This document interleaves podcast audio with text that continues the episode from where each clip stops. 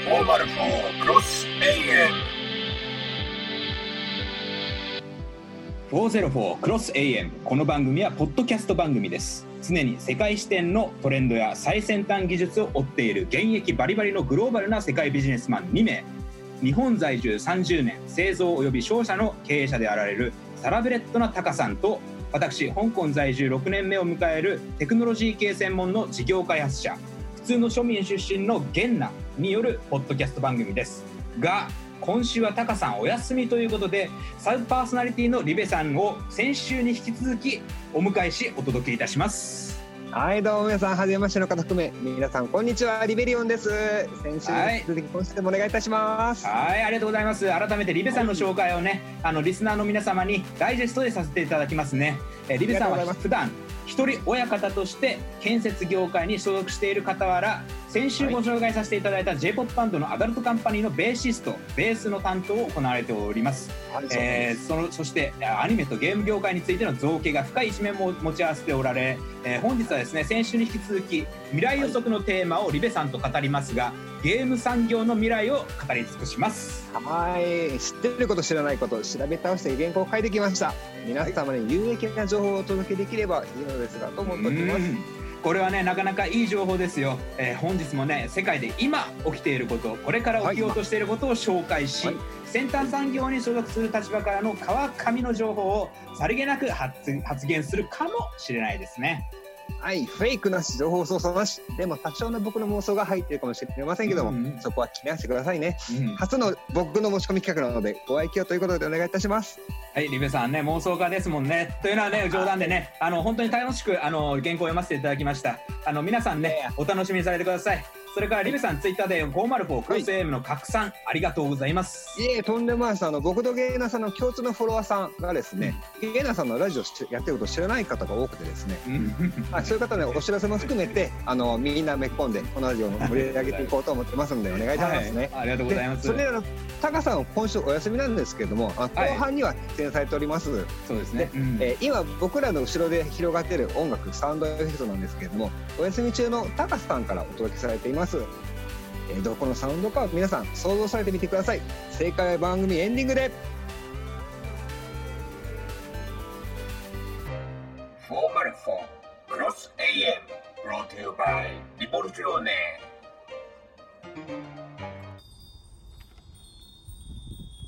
コーナー1ゲーム業界の過去未来1世紀 e スポーツがプロ野球並みの産業へ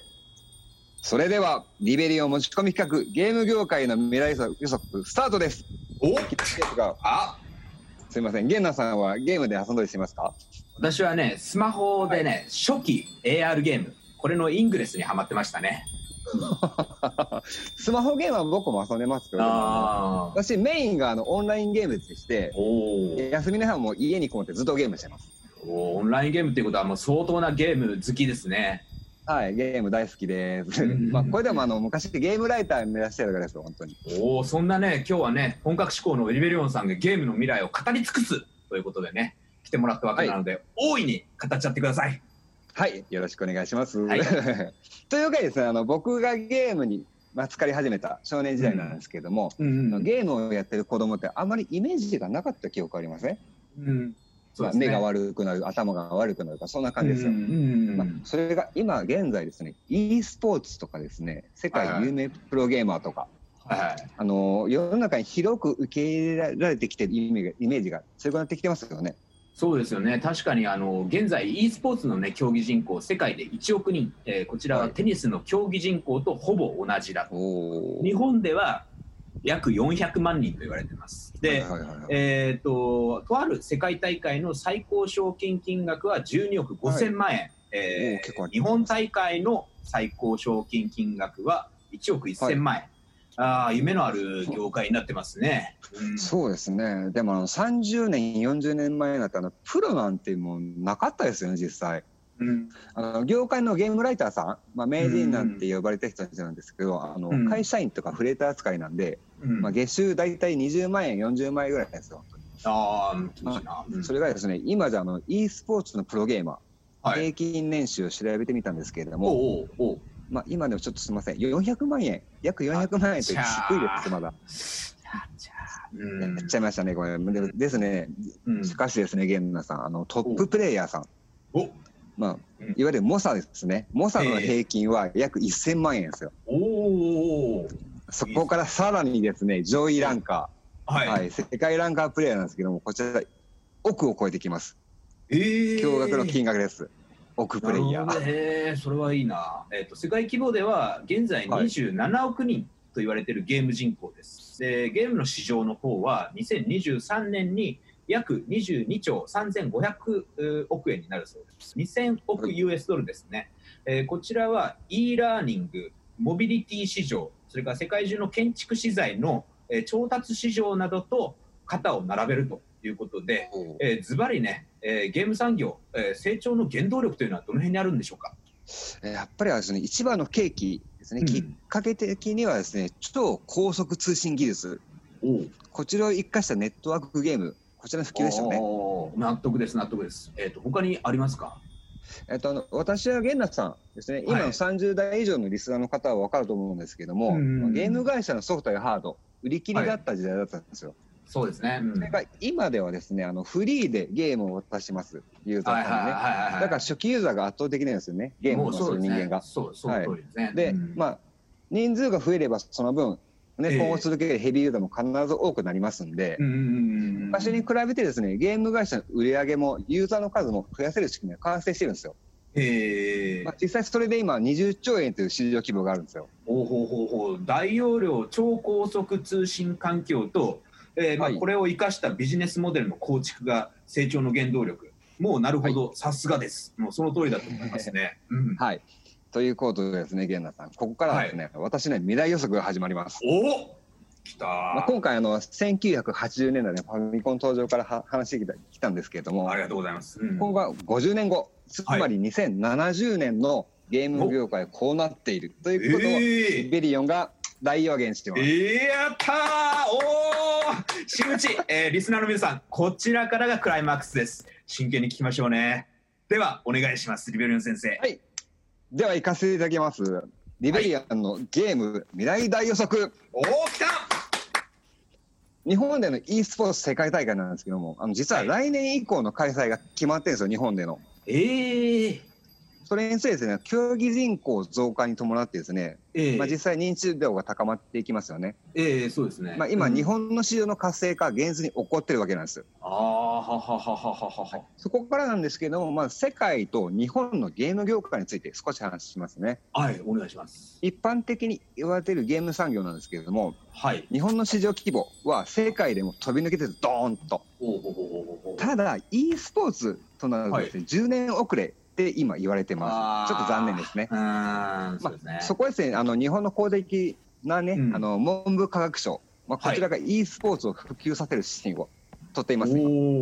おはい。海外ではすでにですね、数万人単位のフォロワーさんとか、固定ファン、うん、個人スポンサーを獲得している e スポーツのモスターが5万といるんですよ。その辺にうざうざいるんですよ。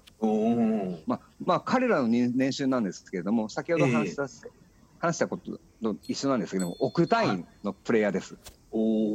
はい。現在、日本でのゲームプレイヤーなんですけど、400万人。はい。野球人口は380万人。えー、サッカーになると480万人です。ということは、十分に可能性がある超期待の製造産業なんですよ。市場とゲーマーたちが眠ってるんですよ、ここに。そうですね。はい。だから、これからの日本の e スポーツはですね、J リーグやプロ野球並みの市場に成長していくと断言します。うわこれは夢がある。うわうわ これは今すぐ e スポーツですね。今子供たちの夢でね、ねあの YouTuber がトップですよね。はい、で数年後ね e スポーツ選手っていうのはトップにしそうですね。うん、はい、そうなりますね。うん、はい、ではここからですね、ハード面、つまりプレイ環境の側面から予測します。はい。今でもですけれども、都会でも地方でも、はい、まあ、あと国を越えて国境、国境を越えても通信で簡単につながってしまう時代です。うん、なので、ゲーム環境が整ってるので、誰もがプロゲームを目指すチャンスがあるんですよ。はい、あのゲームに合わせて開発されたコントロールありますんで、はい、そちらの進化も今後続いていきます。あはい、他にも、まあ、ちょっといろいろあるんですけれども、まあ、挙げるとすれば、プレイ、ゲームをするにあたるアクセサリーとか、ゲームの関連グッズの充実ですね。うんうん、こちらでゲームそのものの売り上げが、はい、とか認知度、ね、こういうゲームあるよっていう認知度が上がる相乗効果がありますんで、はいはいはいはい。はい。まあ、これはもういろんなゲームタイトルで起きてる事実のことです。おお。はい、急にですけども、ここでね、いろいろと演奏をお聞きいただきありがとうございます。ゲーム産業の未来は輝かしいほど気温に溢れています。そうですね、もうすごいな。はいレベル先生のね未来予測聞いていてね私が思ったこととして、まあ、ゲーム産業ほどユーザーと開発者側が距離が近いっていうよりもね多分ねゲームだからもう同じ世界を見ている。そんな産業っていうのはゲーム産業ぐらいじゃないかなっていうふうに思ってしまったんですね。で、こういうのが、まあ、同じ世界を見ていることが一番の原動力ではないかなと。いうふうに思います、ね、そうですね。まあ、それが一番大事なことで、私もですね、あの今後、はい、ゲーム業界の未来をウォッチし続けていくので、はい。皆さんツイッターで応援と絡みの方お願いします。というわけでね、指の先生ありがとうございます。あの話はつきませんけれども、あの、そんな未来に思いを馳せられるのは私の大好きなオランダダッチエレクトロニカチューンを一曲お届けします。使用許可いただいてます。This is permitted by music composer Fish. Here we go to the brightly oriental essence future tunes. Fish Sugar 12 from Amsterdam.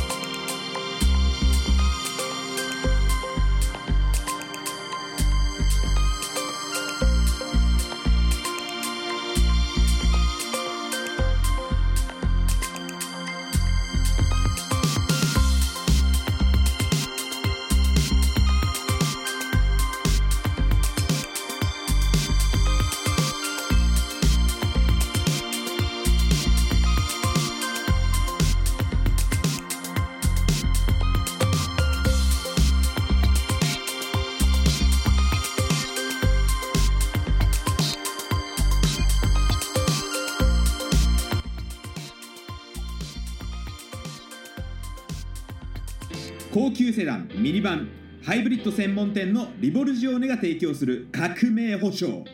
リボルジオネのお車は全車4年そして距離無制限保証です。全国のディーラー認証工場で保証修理が受けられます。車両品質と事前整備に自信があるからこそできる4年保証。お問い合わせは日本全国対応。0282286969まで。404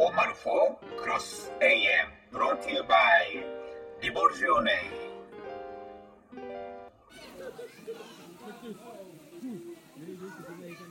今週このコーナーは高さんリコメンデーションということで外交官佐藤勝を取り上げます。ミュージシャンベーシストの監督さんには、えー、コーナー1のリベさんに戻っていただいて引き続きゲストとして議論させていただきます。お願いします。リベさん。ここからリベリオンでいきますので、お願いします。はい、実はですね、今週月曜日なんですけど、源田さん、教えてくれたじゃないですか、佐藤正さんしてるか？って。そうですね。はい。すみません、本当知らなかったです。私も私もです。はい。自分なりに、あのまあね今ではグーグル検索とかいろいろあるんで調べてみたんですけど、なんかすごい人ですねこの人。あの北海道とかの話とか。はい、鈴木宗さん、ね、にと一緒に頑張ってた話もありましたし、あとでも外交官ね、いろいろ、ね、外務省、外交官、いろいろ戦えてますけど、その中にやべえ機関があるぞインテリジェンス機関員っていうのがいるぞみたいなこと言っちゃってるなんかすごい真面目な人って頑張ってる人じゃないのかなっていう印象が本当強いです、今のところは。でなので、もっと知りたいもんで、本買っちゃいましたあありがとうございますあの。ゼロから分かる世界の読み方というのをね、あのまずご購入されたということで、私はね、あのまだね、著書はまだなんですけれども、あの実はね、あの私もリベさんと同じで、あの顔と名前を見たことがあってもこの人誰っていう状態だったんであのタカさんからのご紹介の前に知らないねあの知らない多くのリスナーのためにもまた、えー、ご存知の方には再度認識していただくためにご紹介させてください。佐藤勝、はい、1960年昭和35年1月18日生まれ東京都渋谷区出身埼玉県大宮市育ち。それでですねちょっとびっくりしたのは高校時代の夏休みにハンガリーチェコスロバキア東ドイツポーランドソ連を一人旅してると。1975年なんですよ。1975年。いち早くもう海外のことを見てきたんですね。そうなんです。高校生の多感な時期にですね。うん、で、えー、佐藤勝さんの紹介の続きです。同志社大学進学部を卒業して、チェコスロバキアのプラハの大学に留学、えー、1985年にノンキャリアの専門職員として外務省に入省、えー、ロシアロシア連邦下に配属ですね。で1988年から95年まで在ソ連およびロシア日本国大使館に勤務1991年8月のクーデターの際当時のゴルバチョフ大統領の生存について独自の人脈を駆使し連絡をすると。でこの連絡はアメリカ CIA とかよりも早く、えー、まあ、当時のパパブッシュですね、パパブッシュ大統領に、えー、アメイジングと言わせた、えー、言わしめた偉業を持っていると。で1998年に日本に帰任し、えー、キャリア扱いで登用されるものの、えー、リベさん、冒頭でおっしゃられたように、検察にね、背任容疑で逮捕されて、執行猶執行猶予付きであるものの有罪判決を言い渡され、えー、異例の異例なね、外務省職員として失職をしてしまう。ただね、ここで終わらないんです。えー、その後ね、国家の罠、外務省のラスプーチンと呼ばれてっていうのを増資しまして、本を出されまして、えー、各省を総なめにするなど、もう各業界にね、影響、反響を及ぼします。で、以降、作家としてこれまで15年間、毎年10冊以上の新刊をコンスタントに出されています。はい、えー、並んでいる、ね、著書をまだ読んでないんですけど見ていると、まあ、確かな研鑽に裏付けされた哲学思想の奥深い知識から思想面や人間面人間の、ね、潮流面からの、えー、今からねこれから送ることこうかなり取り上げられて正確に取り上げられているような傾向が読み取れます。そうですね、うん、まあ、私の方からも2011年の佐藤さんの著書「世界インテリジェンス知見史」に書かれたことを、まあ、まずご紹介させていただきたいなと思います。はい、あお願いします。でそこでねこう、英国主義はまず相手国の立場を考えずに自国の利益だけを主張する、相手国がそれに、はい、えー、昼に、国際社会が沈黙するならば帝国主義国は平然と自らの権威を主張する、相手国が激しく反発し国際社会からもちょっとやりすぎじゃないかと品種を買うと、うん、帝国主義国は国際協助に演じる。これは帝国主義国が心を入れ替えたからではなくしすぎることによって国際社会の反発を買い結果として自国の国益が毀損されることを恐れ妥協しているに過ぎないとの内容があり、うん。まあ、まさしく人類史の中で時々起きたことですね。まあ、今もそれがこれからもどうなどうなるだろうと世界の人が見てますね。うん。どうですか、リベさん、あの著書を呼ばれて、まあ、全く別の著書だと思うんですけれども。そうですね、うん、今のところあの、まだ少ししか読まさせてもらってないんですけれども、うん、その外務省外交員だったっていう立場から国と国を見て、うん、俺はこう思うんだっていうのをはっきり述べてる方なので、なんか違う角度から、今まで聞いたことない角度から文字としてその、うん、思っていたことが知れたっていうのがすごい強いですね、今。うん、エビさん、こう言われてますけど、タカさん、どうお感じになられますか、うん、そうですね。あの、佐藤さんはね、叩き上げの外交官として、長年、ソ連、ロシアに駐在しているときに、他の外交官と結構違いますからね、うん、まあ、今の現地で人脈作ったり、地道に情報収集したり、まあ、任務を全うされてきたと思いますね。まあ、佐藤さんは、まあ、駐在の時からまあ蓄積してきた経験と人脈を生かして後に北方領土の交渉に役立ちました。そう。みたいですね、まあ、ある意味ねあのその土地に根ざした外交官であった印象がありますね。うん、うん、そうですね。あの佐藤さんの著書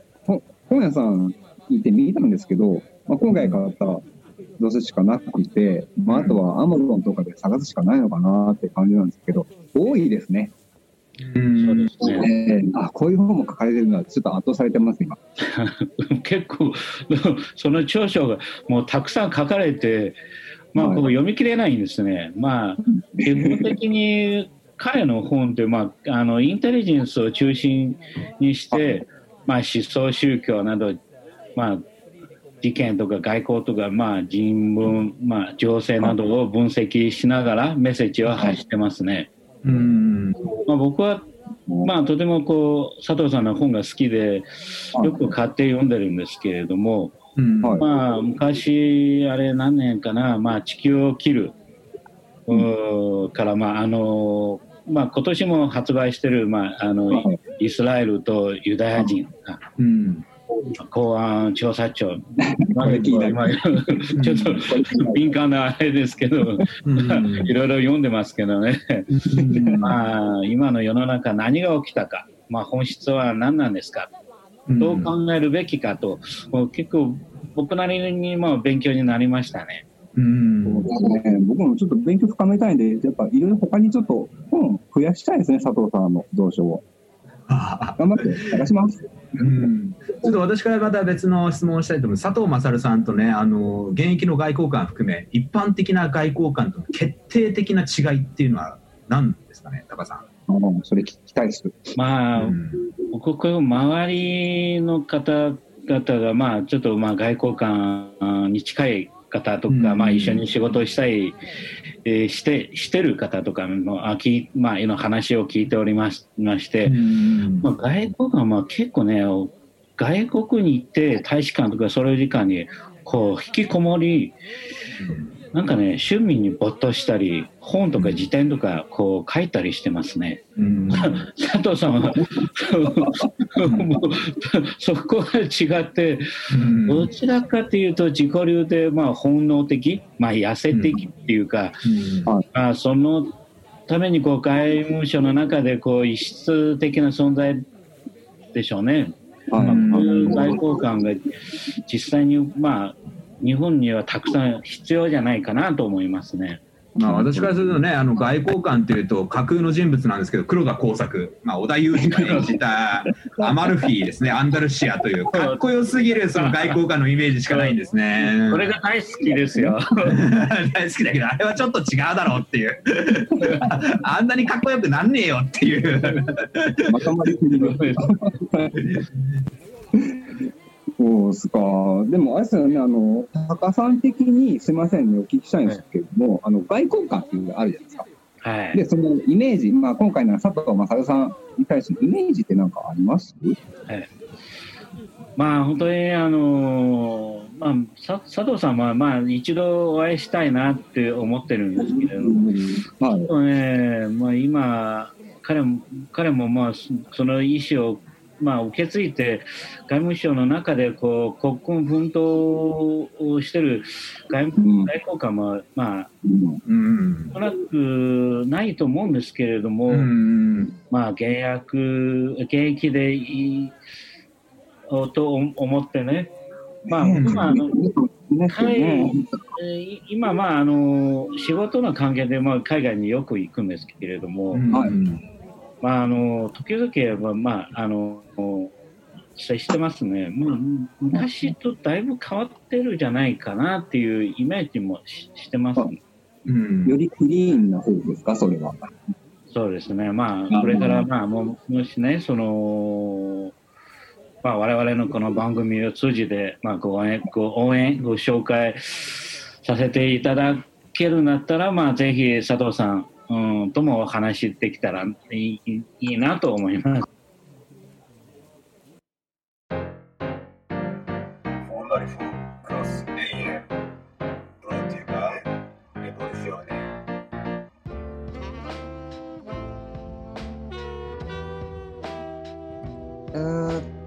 話はつきませんけれども、うん、今日はあのコーナー1の後ろ側で流れていた、はい、タカさんのバックグラウンドサウンド、はい、どこからの音なんですかね？あ正解を言うとですね北陸の方に茶缶、はいはい、ティーショップですかね。あの、えー、の音ですね。えっ、ー、と SE サウンドエフェクト用の音源を取るのにいろいろと考えられたようで、はい、あのお休み中だというのに、リスナーの皆様のために一生懸命考えられて 収録されてお届けいたしました。声を潜めて。じゃあリスナーの皆様一緒にお願いします。タカさん、はい、ありがとうございます。はい。はい。とあのここでですねあの当番組の質問ボックスに設けれたあのリスナーさんのからの質問を紹介させていただきます。はい、いきます。い。つも楽しく拝聴しています。はい、ありがとうございます。先日タカさんから中国では送信という考えが浸透していると聞きしましたが、はい、送信を促進するための運動などありますか、はい、例えば日本の文化科学省では、うん、競争共に作るを推薦しています。